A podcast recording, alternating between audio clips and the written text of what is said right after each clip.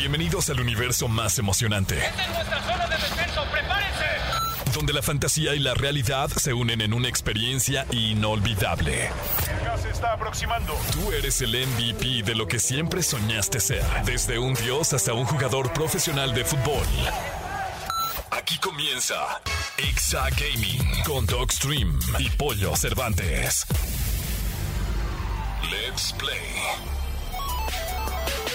Muy, pero muy buenas tardes tengan todos ustedes. Eh, Sean bienvenidos en la gran cadena EXA, el programa número uno en la industria del gaming. Aquí se mueve de todo, se habla de cualquier consola, de cualquier videojuego. Tenemos unos invitados de primer nivel y además tenemos al Dogstream, el amo del universo digital, el amo del streaming. Y yo, su humilde servidor, el Pollo Cervantes. El amo de la radio en México, el que hace El los festivales. Ese señor. ¿Cómo Muchas estás, gracias. amigo? Buen Bien, ¿y tú, día. amigo? ¿Cómo estás? ¿Qué tal esta semana de videojuegos? Muy contento, ¿eh? La verdad es que ha sido una semana de, de mucho trabajo, pero ya se está terminando la temporada 14 de Apex, ahí viene la temporada 15, viene un nuevo personaje de Apex el primero de noviembre, eh, entonces va a estar interesante, siempre que meten algo nuevo, pues obviamente llama la atención. Eh, ya está el Modern Warfare 2, la Se campaña. estrenó la campaña. Está increíble. No va a haber Pues, spoilers, ¿eh? No va a haber spoilers. Sí, jueguenle. Jueguenle. La verdad es que sí, han habido muchísimas cosas esta semana. Siempre, siempre octubre, noviembre son como eh, estrenos que vienen como para la fie- la- las épocas navideñas en donde todo el mundo gasta en videojuegos y como que te dicen, mira, viene todo esto. Se anunció el nuevo, el nuevo control de PlayStation que se llama Play, eh, eh, no sé qué es, Edge, y está increíble. Está muy, muy bueno. Che- denle una checada y si no se los ponemos acá en las redes sociales de XFM, es el DualShock Edge. Eh, DualShock Edge, exactamente. Efectivamente. Y pues bueno, el día de hoy vamos a platicar de muchísimas cosas de Silent Hill F, que va a tener una historia totalmente nueva, que eso nos encanta. Microsoft, amigo, va a tener una tienda de Xbox para juegos móviles. Qué cool, ya era, era- era lo único que les faltaba, ¿eh? Porque tienen consola, se, su- se supermetieron a PC, ya nada más les faltaba dispositivos móviles. Totalmente de acuerdo. Eh, y también el Día de Muertos llega a Pokémon Go. Eso está increíble, Qué además. increíble, qué increíble. La verdad es que siempre que juegas algo que tiene que ver con México te llama mucho la atención. Estuve jugando eh, Overwatch justo hace unos días y hay un mapa que se llama México y, y te sientes así como que aquí estoy en mi casa, ¿no? Totalmente, mi Doc.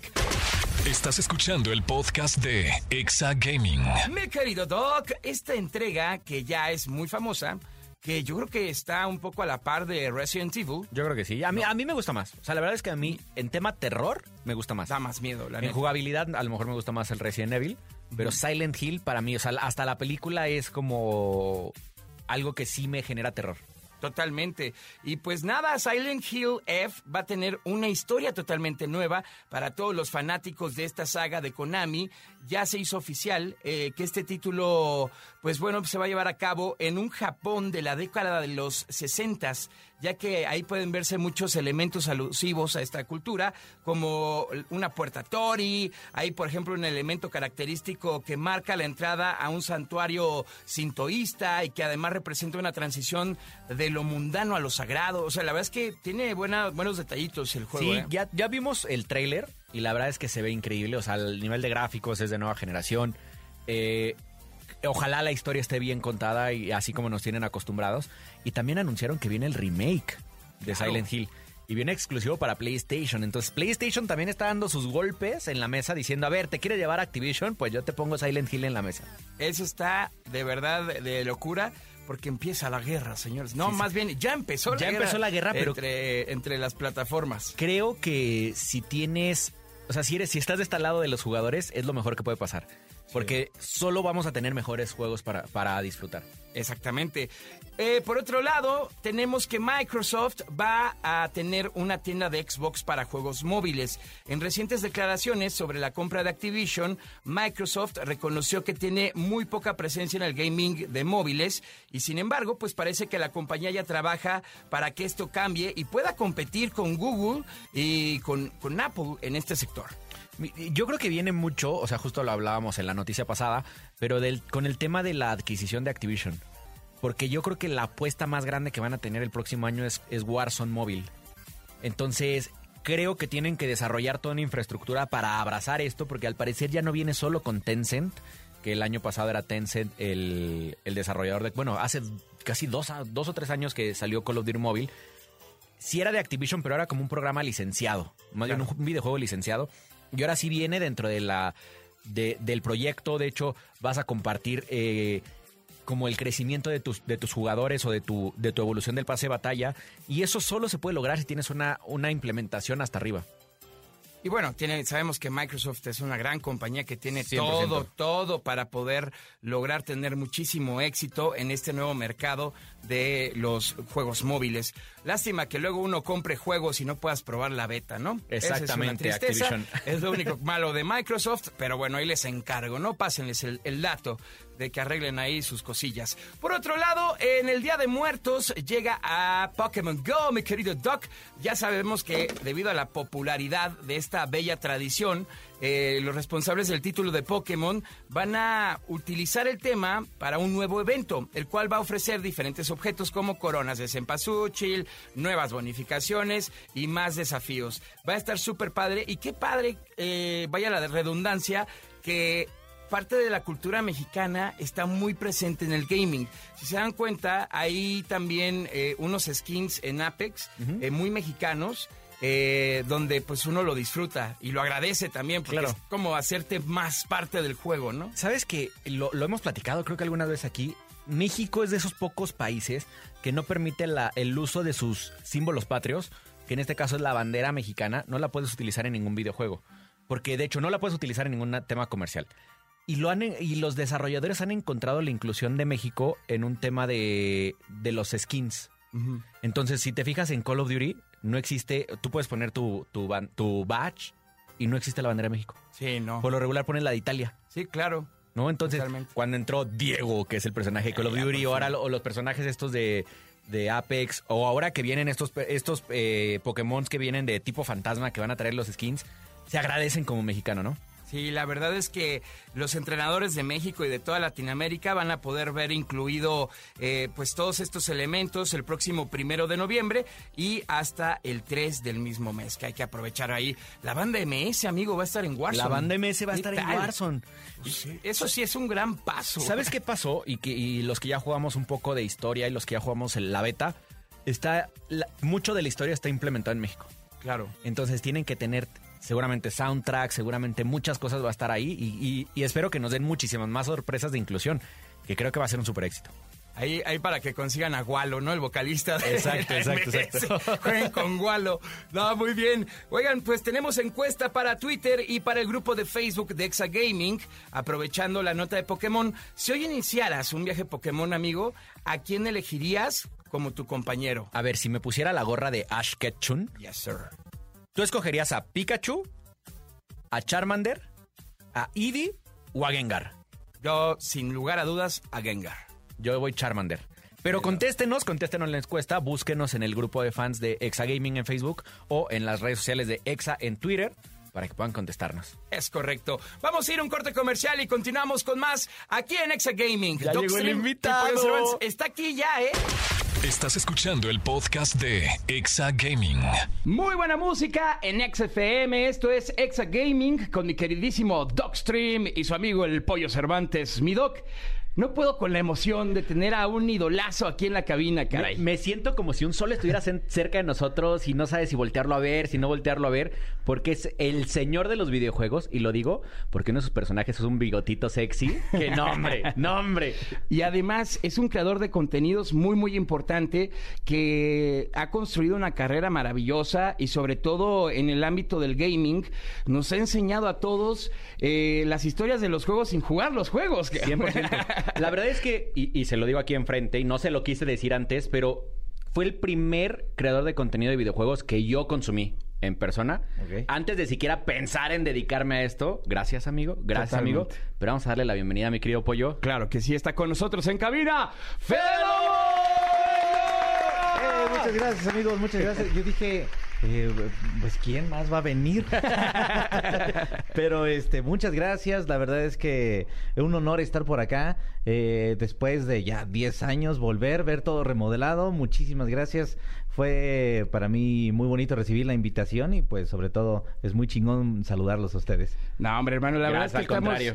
Muy, muy contentos de que estés acá con nosotros en el programa y, y sobre todo porque, pues, de, de la cantidad que, que hemos tenido de invitados, uno de los que más andábamos ahí cazando eras tú y hoy por hoy tenerte por acá para platicarnos de gaming es, es una maravilla, la verdad. Qué chido. Sí, de hecho la gente no lo sabe, pero ahí estaba como la invitación. Nunca la vi. Pero...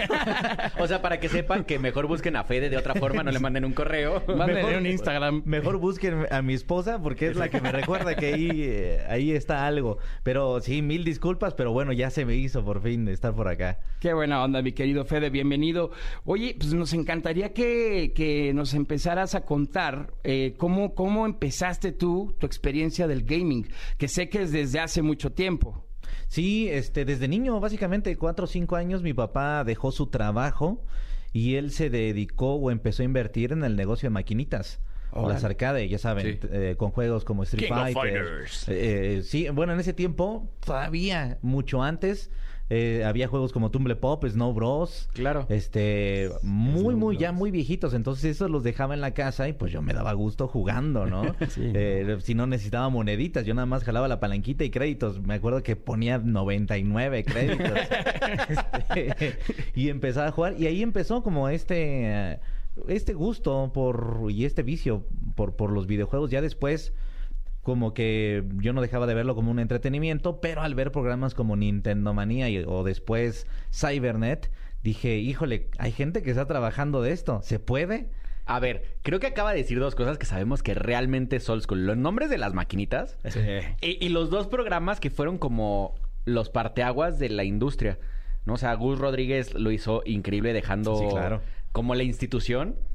Pero qué gusto, qué gusto, qué gusto que... Digo, lo digo porque es mi ídolo. O sea, que saber que el ídolo es- está en los videojuegos desde que lo veíamos como, como Pero, algo que no era industria, ¿no? No, sí, claro, y para mí también ha sido como una figura, tal vez no, no como una figura paterna, pero sí una figura que me inspiró muchísimo y por muchos años y de hecho me sigue inspirando muchas cosas, ¿no? Pero desde entonces como que nació esta espinita de...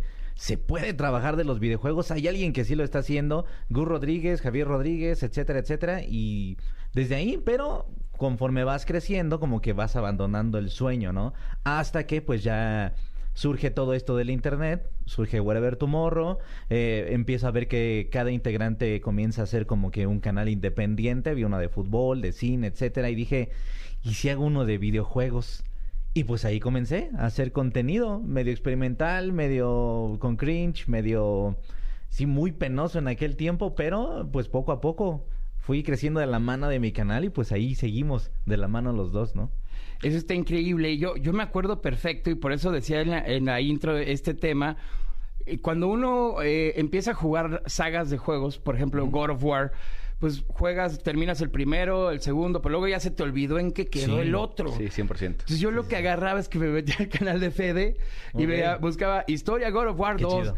Entonces ya me aventaba toda tu- todo el- el- la historia que con nos, nos narrabas de una forma divertida, espectacular.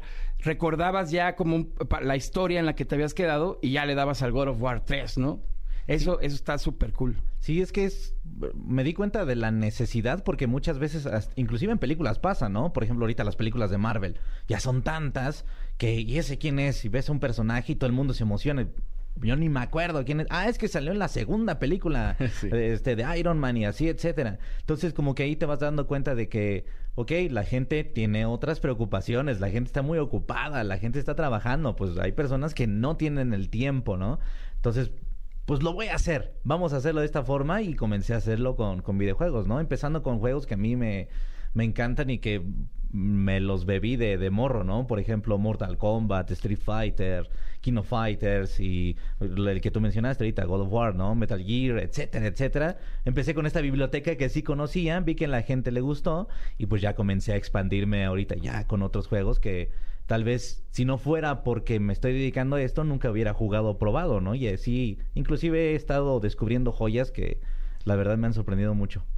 ¿Cuál es una de esas joyas que, que has descubierto en este camino, mi Fede? Pues por ejemplo, Hollow Knight, no sé si lo Ah, conocen. buenísimo. Celeste, este Dark Souls, que tienen una historia que a lo mejor el juego no lo cuenta tal cual, pero como me he dado la oportunidad de echarme un clavado a toda esta información, me termino enamorando de todos esos juegos. Que, que parte de lo que hace, por ejemplo, Nintendo Switch eh, con, con el market es que apoya muchos estudios independientes. Sí, como Y ahí es donde vas rascándole y, y vas encontrando este tipo de juegos. Yo ahí, pues, el Hollow Knight lo jugué en el Switch. Ok. Sí, justo. De Sí, hecho, yo, yo creo que también. es el caso, por ejemplo, actualmente el, el de Stray, que era del gato este callejero. Ok. Que también salió como un juego que nadie apostaba nada, costaba 150 pesos y se volvió el juego de moda en Ah, todos sí. lados. Y la verdad es que está increíble. O sea, esas historias que, que no son las típicas historias de zombies o de el apocalipsis y te cuentan una historia diferente y funcionan perfecto, ¿no? Sí, claro, o el shooter, ¿no? Sí, la, la todo este ámbito indie sí es súper importante y de ahí se van saliendo joyas. Sale mucho material, demasiado, pero de entre toda la competencia, pues sí salen joyitas como Stray. Gran juego, jueguenlo. Y sí, la verdad es que Vale sí. la pena. Oye, Fede, yo quería irme un poco a la historia de... a- a- al inicio de las historias de Fede Lobo. Ok. Sabemos que eras parte del crew. Ya sabemos que se conocieron en la universidad. Ok. Sabemos de su historia oscura en donde todo se, se- se- se- se destruyó. Mm, Ok. Pero, ¿qué pasa? O sea, porque a, a mí me cuesta, y creo que no se lo hemos preguntado a ninguno de los del crew, ¿qué pasa cuando eres una de las estrellas de internet más grandes de, Latinoamérica y se acaba? ¿Cómo te reinventas? ¿Cómo- ¿De dónde te agarras para decir, me, sigo dedicando a esto no? Fíjate, eh, pasa algo muy curioso con, conmigo, en especial, no sé si con los demás, pero yo siento que yo de alguna forma era muy invisible. Y, y de hecho pasaba varias veces en eventos o qué sé yo, citas como ir a una radiodifusora, etcétera, como que saludaban a todos y a mí no me saludaban porque no sabían ni siquiera que estaba en el grupo, ¿no? Pasaba inclusive desde la escuela, desde la Unitec. Yo decía, eh, qué sé yo, enseñaba unos videos con, con, con este grupo y me decían, ¿a poco tú también estás? Como que sí, y ya dentro de la época del crew, el primer canal de videojuegos que creé fue con Güero, con Güero Güero. Y a él lo saludaban, a él lo, re- lo reconocían por el canal de videojuegos y a mí no. Entonces, siento yo que tal cual la palabra gigantesca de estrella de YouTube, realmente yo no la sentí. eh, eh, en aquel tiempo, ¿no? No sentí como este fama, etcétera. Yo siento que no. Pero lo que sucedió en mi caso, eh, ya yéndonos a uno más personal, fue que sí me sentí como muy solo. Dije, chale, pues todos están trabajando, están en su proyecto, están creciendo, eh, uno está en la televisión, otro se fue de viaje, etcétera. ¿Yo qué voy a hacer? Entonces sí me entró como este miedo, este terror de, pues es que ya, ya no estoy con ellos, ¿no? Digo, tal vez nunca hubo un abandono de, pues ahí eh, échate tú solito el paquete, nunca hubo un abandono tal cual de ellos, pero sí está esta sensación, ¿no? Entonces dije, pues lo tengo que intentar solo. Entonces comencé a experimentar y a explotar lo que quería hacer y un tiempo no funcionó, las visitas no eran tan buenas, etcétera, etcétera, pero de veras lo intenté como no tienen una idea, sí, eran desveladas, eran, eh, qué sé yo, reuniones familiares, no puedo ir, eh, mi novia en ese, en ese tiempo, ahorita ya es mi esposa, pero en ese tiempo, oye, no puedo ir a verte, perdóname, etcétera, sí fue como un, tengo que intentarlo, porque si no lo intento ahorita, ya después ya no lo voy a hacer, ¿no? Claro. Entonces yo creo que fue esa necesidad de tengo que intentarlo realmente ya por mis propios medios, ¿no? ¿Y pensaste en algún momento, "Oye, el internet ya no es para mí, voy a trabajar de otra cosa? Sí, claro, este llegó un momento donde fue como que se juntó todo.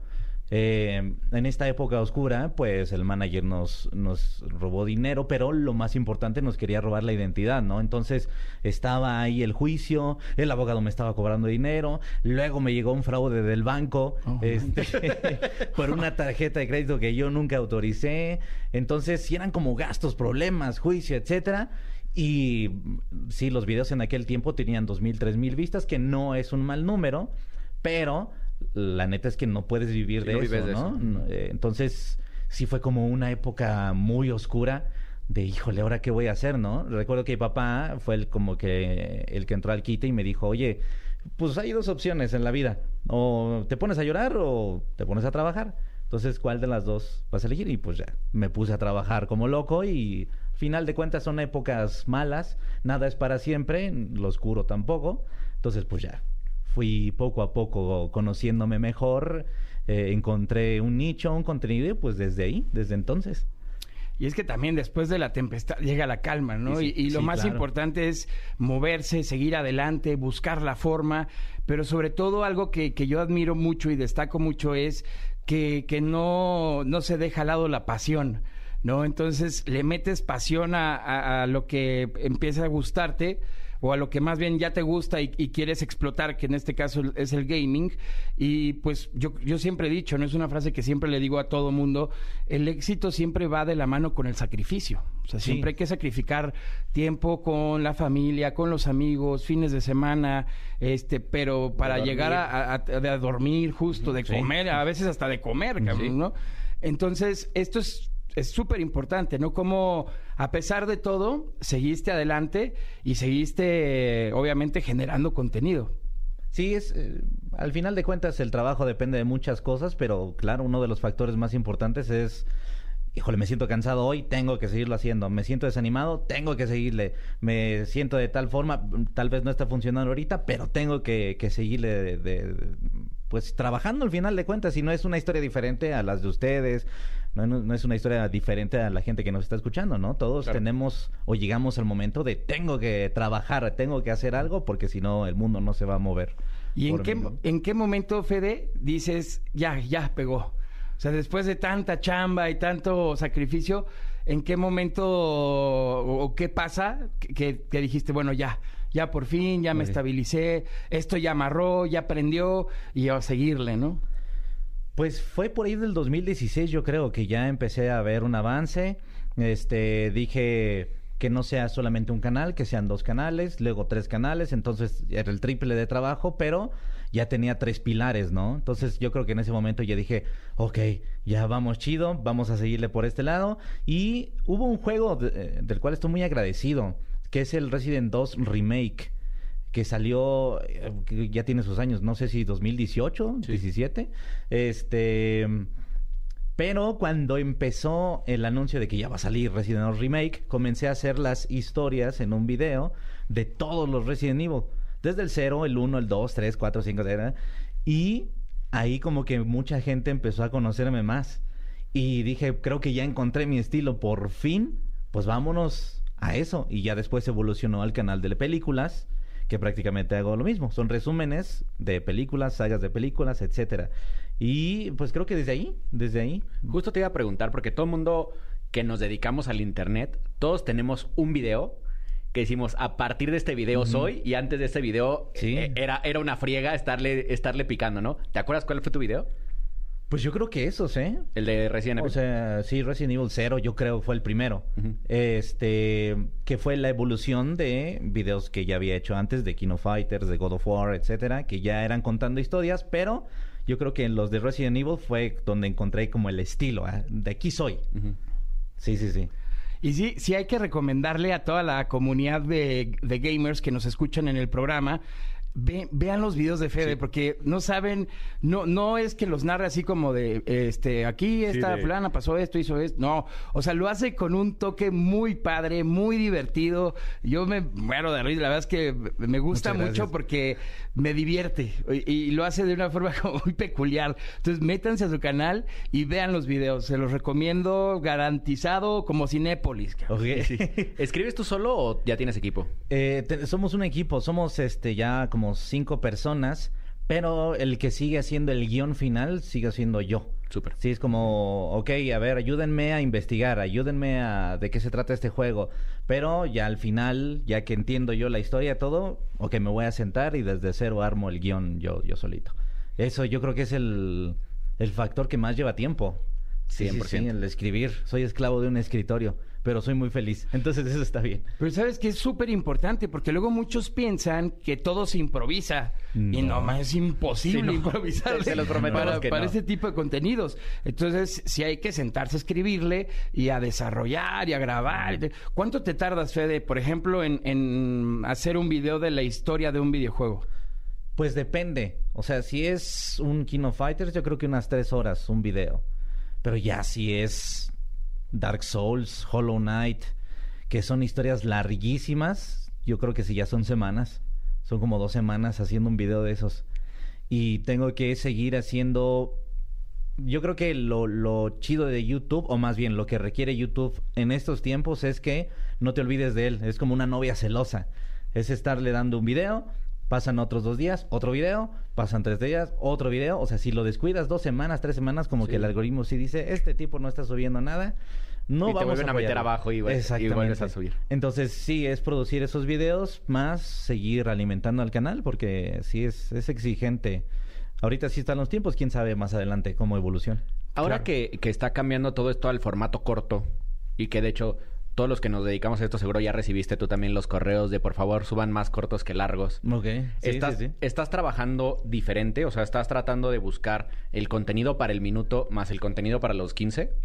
Pues ya no me cansa el tiempo. O sea, sé que sí es como. Ya debería ser prioridad. Pero va de la mano con lo que decías. ¿Cómo me gustan hacer a mí los videos? Ya llegó un momento donde ya no puedo hacer videos de cinco minutos. Ya termino haciendo videos de media hora. Entonces.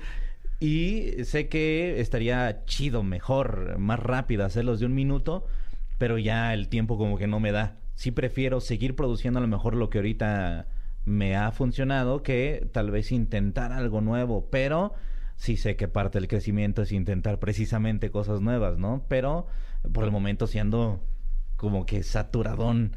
Sí, debo de intentarlo definitivamente. He pensado tal vez en resúmenes de un minuto, este, gameplays con los mejores momentos de un minuto, nada más. Pero denme chance. Sí, también hay que recordar que somos va- seres va- humanos, no Vamos a hacer algo. Vamos a convocar al Fedeverso y vamos Sí, a ver quién es el no, doble de Fede sí, para sí. hacer esos, esos clips. no, yo le entro, ¿eh? Yo jalo.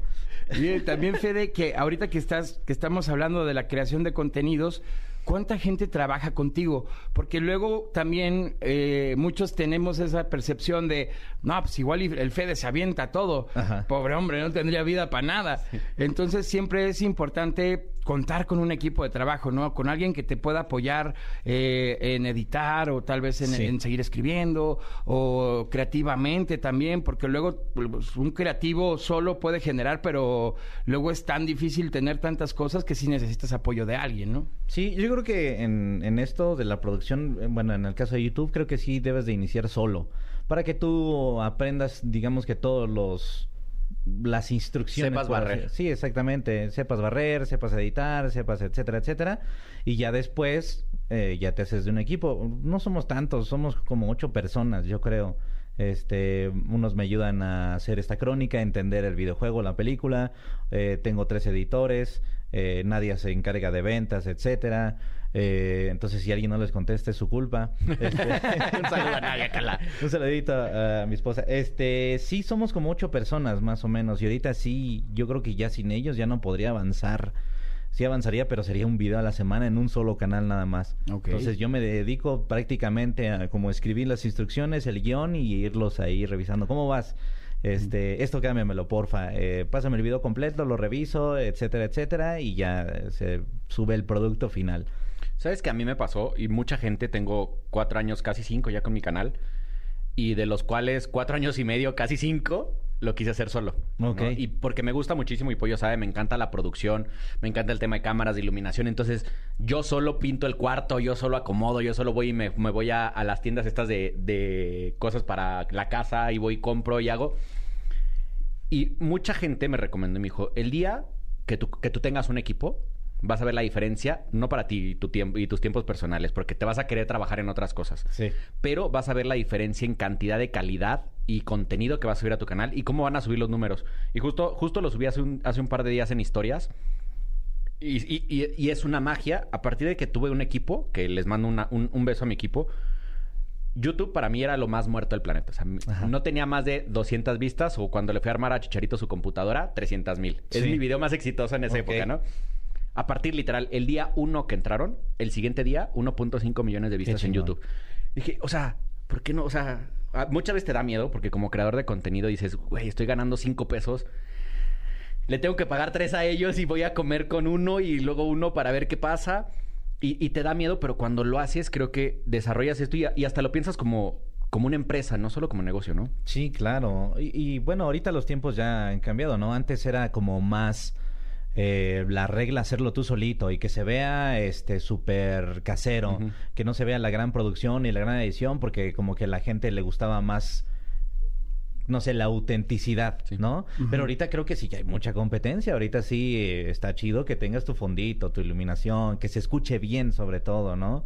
Entonces ya YouTube te exige todo eso actualmente, ya no, ya no es como antes. Sí. Nada. Y es que al final terminas convirtiendo, o sea, convirtiéndote en una marca, porque es lo que estás creando, ¿no? Hoy por hoy, la marca de Fede Lobo, la marca de, de Dogstream, eh, pues obviamente se convierten en una construcción de mucha creación de contenidos y también en una creación de personajes, porque no es lo mismo... Eh, no, no voy a decir tu nombre, amigo real. Gracias. Pero Ah, no es lo mismo el Dogstream en su vida personal, Juan Gabriel en su vida personal, o, o Fede en su vida personal, que ya en el personaje, ¿no? Que es un poco lo que a mí me decían en la radio. O sea, yo me presento con todo el mundo como Pollo Cervantes, pero pues ya es algo que se me quedó en mi vida personal también, ¿no? Pero luego me dicen, es que ¿por qué no hablas como locutor todo el tiempo? Y yo, pues, pues que no, no todo el tiempo estoy al aire, ¿no? Sí, o sea, sí, también este existe el, el- el Jesús Cervantes fuera de- del pollo, ¿no? Entonces, al final esta construcción de marca, pues es lo que te genera la lana, ¿no? Sí, también como este amigo, ¿no? Que la gente Sí. conoce. A mí me pasa mucho que me dicen que soy aburrido. ¿En persona? En persona. Claro. Sí, llegan conmigo y, oye, me decepcionaste mucho. Yo, ¿Por qué?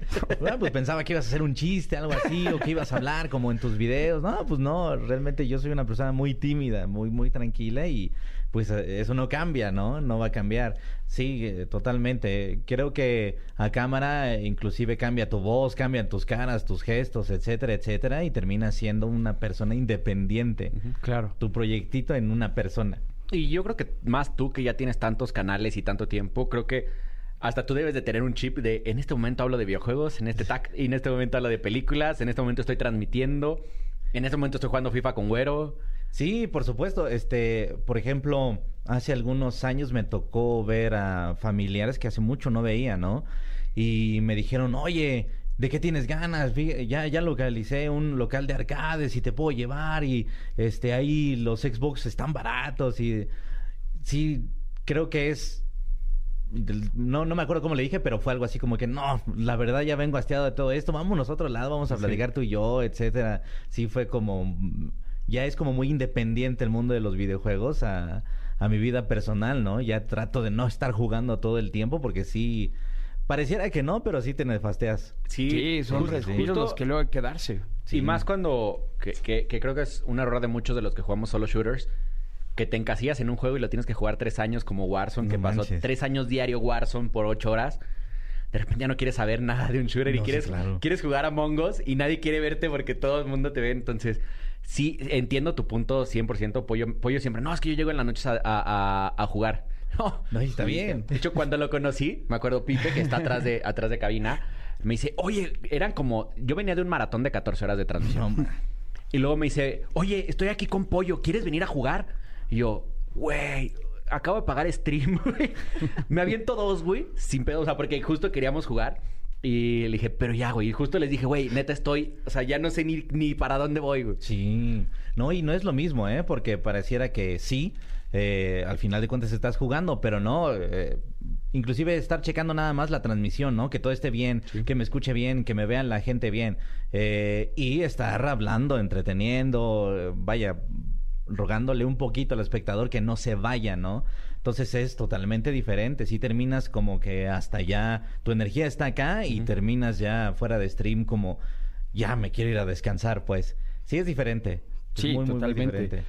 Y mi querido Fede, otra de las cosas que también me gustaría preguntarte eh, es el tema de la construcción de tus personajes, porque obviamente sabemos que desde ya hace muchos años eh, de- pues, manejas personajes que en, en lo personal eran mis personajes favoritos. La, la verdad es que me gustaba mucho cómo, cómo los representabas, lo que hacías, por ejemplo, el Pelusa y todo, todo este rollo lo de adultecente está, está muy chistoso. este, bueno, ahora también el, el personaje que menciona Doc del Está increíble. ¿En qué momento se te ocurre, hermano? O sea, ¿en qué momento dices, ah, pues ahora voy a ser este güey? O ahora voy a ser un personaje como tal. Pues surge de la nada, ¿eh? Bueno, primero que nada, muchas gracias por acordarse. Ya tienen 10 años de, de muchos de estos personajes. Muchas gracias, es un honor para mí. este, pero surgen de la nada, ¿eh? Bueno, eh, hablando de pelusa, adolescentes, etcétera, ya fue una construcción entre grupo, ¿no? Pero hablando del señor del bigote, eh, surgen así como muy orgánicos. Es como, a ver, quiero hacer un señor que realmente no entienda de videojuegos. Eh, entonces vamos a, a ver qué tengo en la mano. Eh, este sombrero, que es un sombrero que era de mi hermana, es un sombrero de mujer. Y tengo un bigote que usé en un cosplay de Mario Bros. Ah, bueno, pues ese. Pues ya tengo el señor, ¿no? Entonces, ¿qué es? O qué hice fue escribir tantito unas líneas ahí de lo que diría el señor y ya lo hice a cámara. Creo que una de las cosas que me ayuda también mucho es que mi equipo eh, o la gente con la que grabo, la que está presente cuando grabo, es gente que me hace a mí sentir muy a gusto. Entonces creo que de ahí salen muchas cosas, salen bromas, el comentario, etcétera, y hay algo que, pum, se me prende el foco y ya empiezo a grabar, ¿no? Entonces, sí, tal cual no es como, a ver, voy a ser un señor y que hable así y que diga esto. Sí, pero no tan construido. Creo que va creciendo solo conforme va pasando el tiempo, pues. Y el señor del bigote se quedó creo yo que no ha sido el único personaje, pero sí me doy cuenta como que este pegó, que salga en otro video. Este pegó otra vez, que salga en otro video. Y el señor del bigote evolucionó, evolucionó y ahorita ya no puedo hacer un video sin el señor del bigote, ¿no? Claro, claro. Oye, algo pasa con el tema hater en el mundo, de, y más en el mundo digital, y creen que cuando te hacen un meme es para atacarte. Ok, sí, sí, sí. Eres un señor, el del bigote, que se ha convertido en 50 mil memes. o sea, la verdad es que hay veces que no tiene nada que ver fuera de contexto y Sí, sales no. en el video de alguien como meme de, de un segundo. No, llega mi suegra y me dice, oye, aquí estás, y esa es una página de perritos, ¿qué haces ahí? Sí, exacto. Como creador, ¿cómo absorbes este tema? Pues para mí está muy chido, o sea, tal cual es como figurar en otras cosas sin, sin, vaya, planearlo. Y eso es una joya, eso es un tesoro que, que siempre voy a atesorar, ¿no? En algún momento sí te sientes como que a veces estás hablando un tema serio en redes y ¡pum! lleno de memes, ¿no? Dices, híjole, tal vez aquí no es el lugar para hablar de eso. Pero fuera de eso, la verdad es que a mí me honran mucho usando las frases, los memes, la fotito, etcétera, etcétera. Es algo muy chido, es algo muy chido y espero que no acabe pronto, ¿no? En algún momento sí me llegó como a tosigar este tema del Fedeverso, porque todo el tiempo enviándome la misma foto, la misma foto. Este, pero ya después dije, pues es que no está mal, la gente lo está haciendo jugando, la gente le divierte y si es un tema para, qué sé yo, si alguien le saca una sonrisa, para mí funciona muy bien, ¿eh? Es que yo creo que eres el, el caso perfecto de cómo la gente te adoptó como parte de la cultura popular ya. ¿No? Y creo que creo que eso es algo bien difícil de, de conseguir. Sí. Que de hecho pues no conozco a muchos, ni con la mano los cuento, los que han logrado hacer ese, ese crossover que has hecho tú. Porque así como le dijiste los perritos, sí, yo me he encontrado foto- eh, temas de estética de cabello y de repente sale algo de algo del señor del bigote, güey, y dices, güey. Y te digo porque mi señora tiene una empresa, de- por eso sé de, de lo de la, de la belleza. Ok. De repente estamos, estoy viendo en sus reels y pues con su algoritmo de repente sales, güey. Sí, en comentarios de Facebook, en Twitter, en, en stickers, mi papá de repente me dice, oye, estaba, este, perdón, estaba en mi grupo de compañeros de trabajo y nos estábamos poniendo de acuerdo para cuándo íbamos a cenar y de repente salió un sticker tuyo. Entonces, eh, oye, ¿cómo conseguiste ese sticker? No, pues me lo pasaron, es que es mi hijo. No, y ya, pues ahí salió la anécdota, ¿no? Sí, es, es muy sorprendente, la verdad, yo no caigo en cuenta todavía de que, de que pasa eso, pero para mí está muy chido. Otra de las preguntas eh, obligadas, mi querido Fede, es que sabemos que, que te gusta mucho el retro gaming. Para ti, ¿cuál ha, eh, ha sido la consola que más has disfrutado? O sea, ¿cuál ha sido tu consola y tu juego favorito retro? Eh, Pues es que escoger una está cañón. Pero, o sea, le tengo mucho cariño al NES porque con ese empecé, fue la primera consola. Pero yo creo que sí viví muchos momentos con el PlayStation 2. Y es que para mí los, los videojuegos han sido como un refugio. Y era eh, por ahí de los 15, 16 años. Ya sabes, estás en esta época depresiva, no te gusta ser tú, este, sales a la calle y te sientes como que no embonas, etcétera. Entonces, en los videojuegos, pues la verdad es que pasaba mi tiempo, ¿no? En mi pasatiempo. Yo no platicaba de otra cosa que no fueran videojuegos. Tampoco está bien, pero pues para mí así funcionó, ¿no? Y es lo que yo creo que hay que siempre recordar de un videojuego, una película. Es un entretenimiento al final de cuentas, ¿no?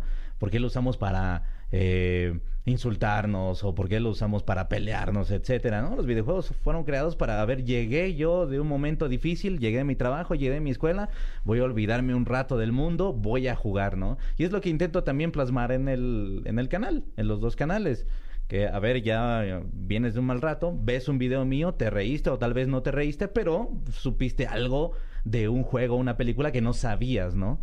Entonces yo creo que ese debe de ser el alma de los videojuegos, que no, no deben de perder ese protagonismo, que al final de cuentas es entretenimiento. Totalmente. Sí, está, sí, sí. está cañón, pero y creo que ya mucha gente hoy lo está viendo como fanatismo. Y no sé si te hayan encasillado y, a- y porque tienen muchos, muchos contenidos. Pero en algún momento te han preguntado así como, ¿por qué, ¿qué estás haciendo hablando de películas y tú eras de videojuegos? Sí, claro. Eh, tuve la mala idea de debutar con las películas con la serie de Luis Miguel y subirla al canal de videojuegos. Uh. Dije, no, pues quiero que el canal se, se transforme en películas y series.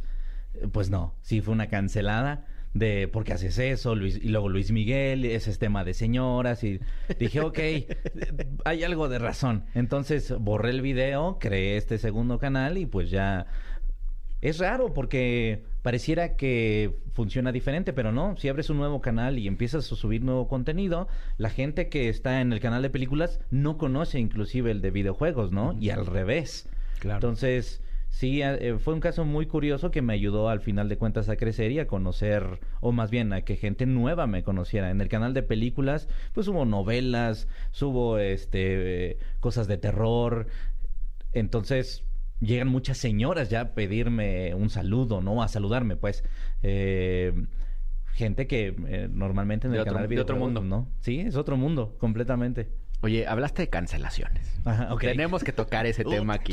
Tenemos que tocar ese tema aquí. ¿Qué pasó con Juan Guarnizo? Ah, ok. Este, me dio un beso y nada, no sé. no, pues este. Sí, fue, fue un meme. Ya me acordé. Es que Juan puso. Había un meme muy popular que era. O que sigue siendo. De. qué sé yo. De hecho, Dross ya subió un video sobre eso. O de hecho, este. Sí, qué sé yo. Algún político ya habló de eso. O Fede Lobo hizo un resumen ya de eso. Entonces, creo que Juan Guarnizo puso una serie de, no me acuerdo si fue una frase, fue un meme, pero fue ese.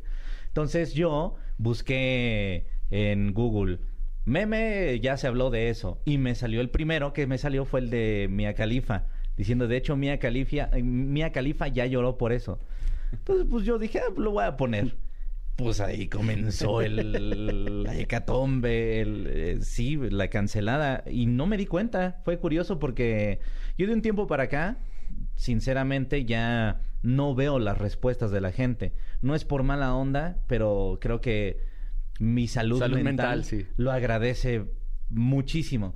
Entonces, la- yo la neta no, no vi las respuestas. Pasó todo el día, toda la noche y empecé a hacer stream y la gente me dice, oye, ¿qué opinas de tu cancelación, no? ¿Cómo estás, Fede? ¿Estás bien?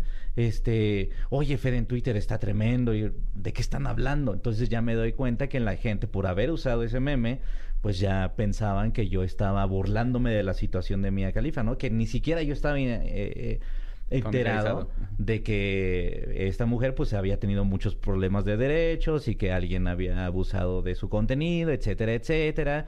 Entonces, pues sí, habían como dos mil, tres mil respuestas a ese tweet.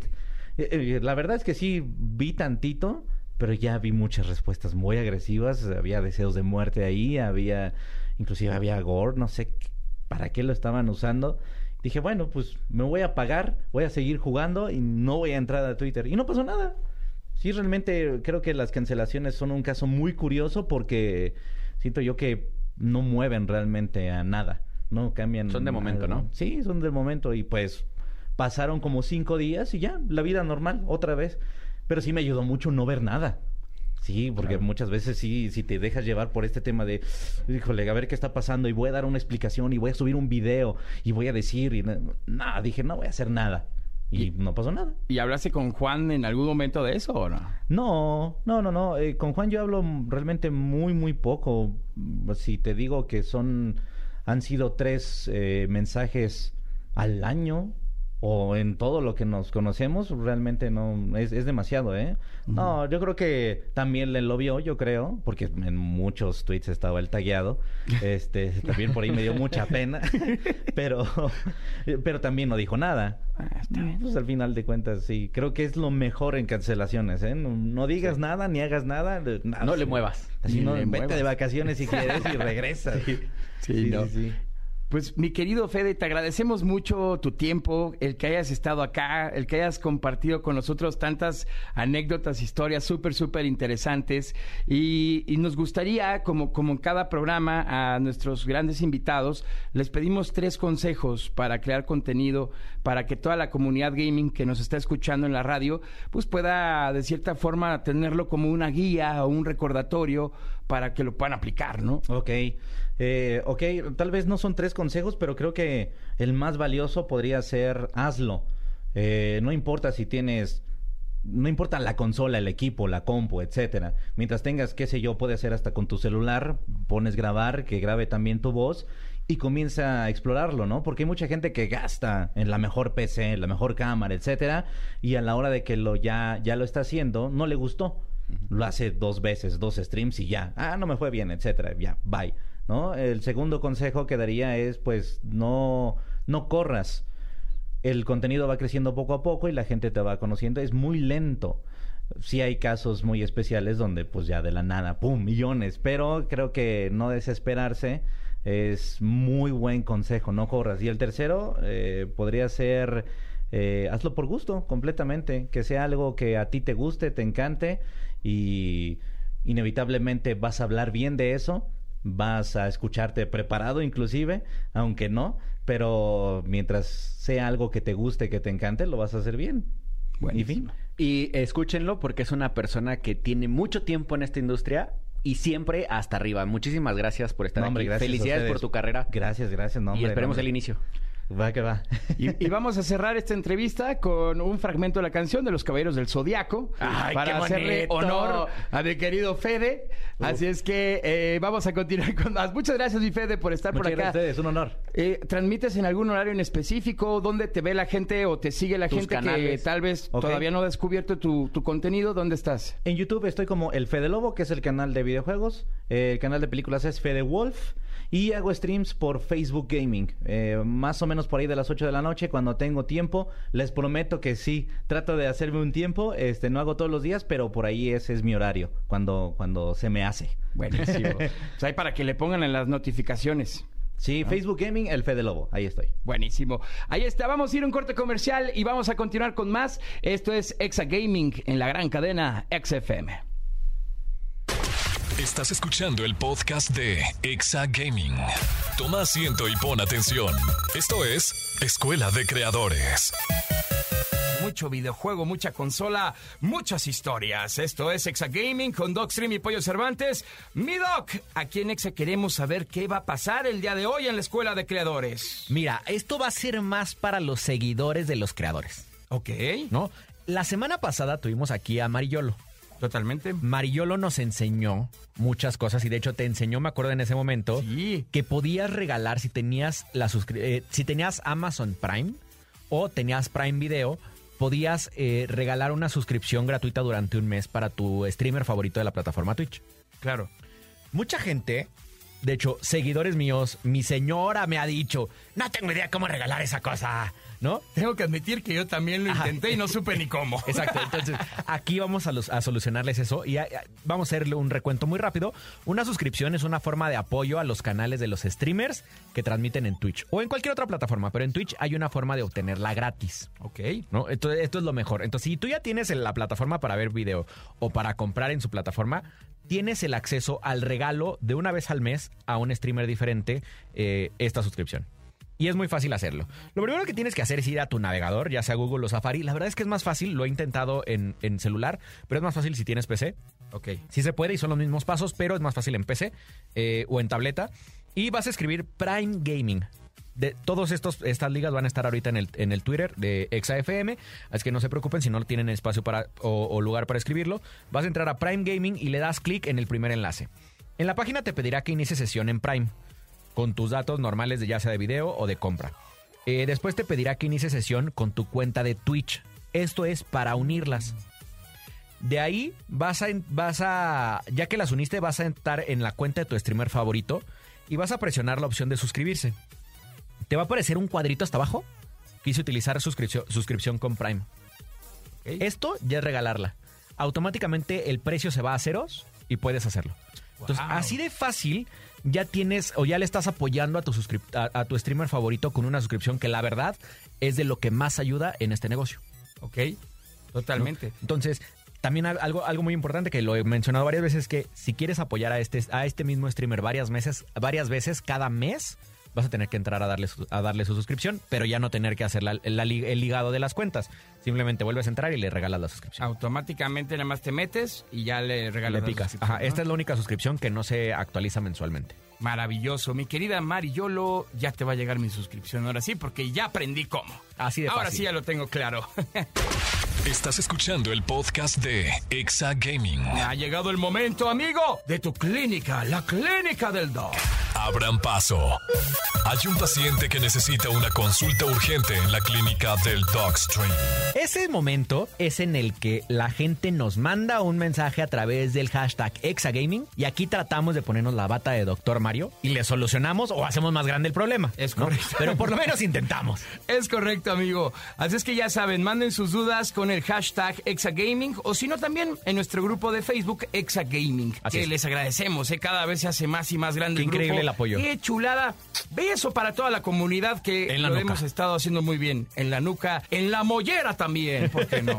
Bueno, ¿a quién tenemos el día de hoy, pollito, de, paciente? Nuestra paciente es Elena Ortiz, mi querida Elena. Ella dice, Doki Pollo, tengo una duda. Tengo una Switch. ¿Cómo me recomiendan limpiar ustedes la pantalla? Me dijeron que hay un líquido especial para limpiarla. Saludos desde Nesa. Besote hasta Nesa York. Un beso, Ciudad Nesa. Mira, es la verdad es que hay varios truquitos. El truco más sencillo es con. Es que hay uno de limpiavidrios, para no decir la marca hasta que nos paguen. Sí, no, no, no. Eh, pero hay, con, con cualquier líquido de limpiavidrios, eso, dos sprayzazos y, y- y un, y un trapito, ¿no? Esa es la forma más genérica de hacerlo. La segunda, hay unos trapitos que se llaman microfibras. Las microfibras son muy buenas porque no tienes que mojar la pantalla. Entonces te evitas que pueda entrar líquido a cualquier botón o cualquier lugar y con las microfibras puedes quitarle la grasa sin, sin ningún problema. Si ya está muy grasosa la pantalla que comiste chetos y que entonces eh, manejando tu, tu pantalla, puedes echarle esta microfibra alcohol del de tapita roja, del que siempre recomiendo. Tapita roja, no tapita azul. Exactamente. Eh, y la- con, con ese alcohol lo limpias y luego volteas el trapito para secarlo y santo remedio. Ahora, ¿qué te recomiendo para que no se llene de grasa? Venden unas eh, como protectores como los mismos del celular transparentes, claro. pero hay unas que se llaman oleofóbicas. Son como si fueran ásperas, como, como mate, como color mate. Y lo que hacen es que expulsan el- la grasa de los dedos y no se quedan las marcas. También hay para los celulares, para los que juegan en celular. O sea, los que yo lo tenía, ya no juego en celular y por eso lo quité. Porque sí te quita un poco como la, la resolución, pero te ayuda a que siempre esté limpia tu pantalla. Entonces, ahí está para que también, si quieres que, que- que no se ensucie muy seguido, lo puedes hacer así. Ahí está, resuelta tu duda, mi querida Elena. Muchas gracias por escucharnos. También tenemos mi querido Doc, a Iván Alcántara. Y Iván Alcántara dice, Pollo y Doc, últimamente he peleado mucho con mi novia porque dice que me la paso jugando y no le presto mucha atención. ¿Dónde he escuchado eso? Voy a entrar a un concurso y quiero mejorar, pero tampoco quiero estar discutiendo con ella. ¿Cuánto tiempo me recomiendan jugar y que puede, pues obviamente que se pueda ver avances en mi juego? Mira, yo tengo un amigo. el, amigo de, el amigo de un amigo sufre de esto. Y la esposa de ese amigo hasta nos dice de ya es que no soporto que juegue tanto. No, no es cierto. Sí, pero caray. la verdad es que creo que este tema es algo generacional. Porque ya hoy muchas chavitas de, no sé, 22 para abajo entienden el tema de los videojuegos como una industria. Porque ven a muchos streamers que ya, o sea, ya, ya se volvió como más masivo. Pero todavía hay mucha gente que no entiende por qué puedes jugar tanto tiempo sin un objetivo. Ahora, lo primero que yo le recomiendo al buen Iván Alcántara es que estructuren su vida para qué quiere los videojuegos. Porque si solo es para jugar, o sea, solo, ay, quiero entrar porque mis amigos también entraron al concurso, entonces te voy a decir que tu, que tu novia es prioridad. Porque si no lo quieres ver esto como para futuro y no le quieres invertir realmente el tiempo, pues pon tus prioridades en la mesa. Ahora, Si esto lo está viendo como un- una proyección de negocio o se quiere volver streamer o que realmente está buscando entrar a un equipo profesional o es un buen torneo que tiene probabilidades de ganarlo, lo que yo diría es planteale a tu novia que esto es tu negocio o que esto es tu trabajo. Si le quitas el tema de videojuegos y lo pones como un trabajo, al final es de un lugar donde podrías tener dinero para invitarla al cine, podrías eh, después pagar las, las deudas de la casa o mantener una casa con esto porque muchos lo hacemos. El problema es que tú solo identifiques en dónde estás. Entonces, ¿cuánto tiempo? Lo que tú decidas. O sea, no importa si son ocho horas, si son dos horas. Realmente de entrenamiento yo no entreno más, entrenar más de una hora. Claro, juego ocho horas al día, ¿no? Pero de entrenar solo una hora, pero es como lo hemos dicho muchas veces cuando han venido eh, equipos profesionales o jugadores profesionales, es entrenar. O sea, buscar... Eh, en qué mejorar, qué me hace falta, qué no me hace falta, qué, qué, qué puedo pulir. Eh, porque te puedes decir, entrena seis horas, pero si las seis horas te la pasaste platicando y gritando con tus amigos, la verdad es que eso no es entrenar. ¿no? Claro. Entonces, la respuesta es muy amplia porque hay muchas percepciones, pero si tú defines que esto es tu futuro, así planteáselo ya. Y si no te entiende, pues amigo, hay muchas novias. Totalmente, mi querido Iván. Más bien, yo creo que cuando tu pareja, ya sea mujer o hombre, porque pasa de los dos lados, gracias a Dios ya tenemos muchísimas mujeres gamers, eh, lo que te reclaman es cuando tomas de su tiempo. Sí. ¿No? Entonces, si tú defines tu tiempo aparte y como lo dice Pollo, y, desarrollas ese tiempo para hacerlo, creo que pues nadie, no tienen por qué reclamarte si al final le estás dando el mismo tiempo. Y darlo de calidad, no estarte quedando dormido. Es correcto, mi querido Iván. Ahí estás curado, mi hermano. Te mandamos un fuerte abrazo, mi querido Iván Alcántara. Y bueno, llegamos al final del programa del día de hoy, mi doc, pero no nos vamos a despedir sin antes mandarle saludos a toda nuestra comunidad de Facebook. Le mandamos saludos a Davo Cruz, a Antonio Soria, a White Wolf Stray, también a Fernando Miguel. Ah, también está Ek Musiño. Oye, qué, qué raro nombre, ¿no? Ek. Ek Musiño, Roberto Cordero y Manny Ramírez, que son la gente que estuvo bien activa esta semana en Facebook. Así que si quieren que les mandemos saludos cada semana, solo tienen que estar activos en nuestro, en nuestro grupo de Facebook Gaming. Síganos, por favor. Síganos, por favor, en todas partes como XFM. Mi doc, muchas gracias. ¿Dónde te siguen? Síganme en todos lados como Dogstream, Dogstream en YouTube, que ya nos está yendo bien, pollito. ¡Eso! Gracias a la familia de EXA. Venga. Gracias a la familia de EXA nos está yendo muy bien en, en YouTube. Síganme ahí y es- vamos a estar transmitiendo a partir del mes que entra. ¿En dónde crees? ¿En dónde? En Twitch. ¡Ojo! Así es que ¡Ole! vamos a estar por allá. Así es que si quieren seguir, irme siguiendo en Twitch, muchísimas gracias. Pollo, a ti dónde te siguen toda la semana. Yo estoy como Pollo Cervantes en todas las redes sociales, ahí andamos y estamos a la orden. Muchas gracias por haber escuchado el programa y antes de irnos, noticia importante, noticia especial. Amigas y amigos que han seguido durante un Tan, año chan, chan, Exa chan. Gaming, les queremos decir y hoy confirmar que estaremos presentes en la final de San Francisco del Worlds 2022. ¡Venga! Hasta, hasta se me puso chinita la piel. Ay, amigo, la verdad es que es una gran noticia y pues bueno, no se vayan a perder la cobertura de League of Legends que vamos a tener para todos ustedes en la final de Worlds San Francisco, eh, ya el 5 de noviembre. El 5 de noviembre. Vamos a estar subiendo contenido desde el 3 de noviembre para que sigan las redes sociales de XFM y el grupo de Exagaming, a mi doc y a, y a mí su servidor. Así es, así es que para todos los que sigan League of Legends, sigan a, a Riot. Muchísimas gracias a todos los que lo hicieron posible. Gracias al equipo que realmente cada vez hacemos cosas más padres. Es correcto. Bonito fin de semana. Game over. Prendan la consola porque esto ya se acabó. Esto fue Exagaming. En el camino a la victoria, ¡Esta es nuestra zona de descenso! ¡Prepárense! todo cuenta. Todo cuenta. Y tú ya tienes todo para ponerlo a prueba. ¿Deseas guardar la partida? Exa Gaming con Dogstream y Pollo Cervantes. En todas partes. Todas partes. Ponte. Exa FM.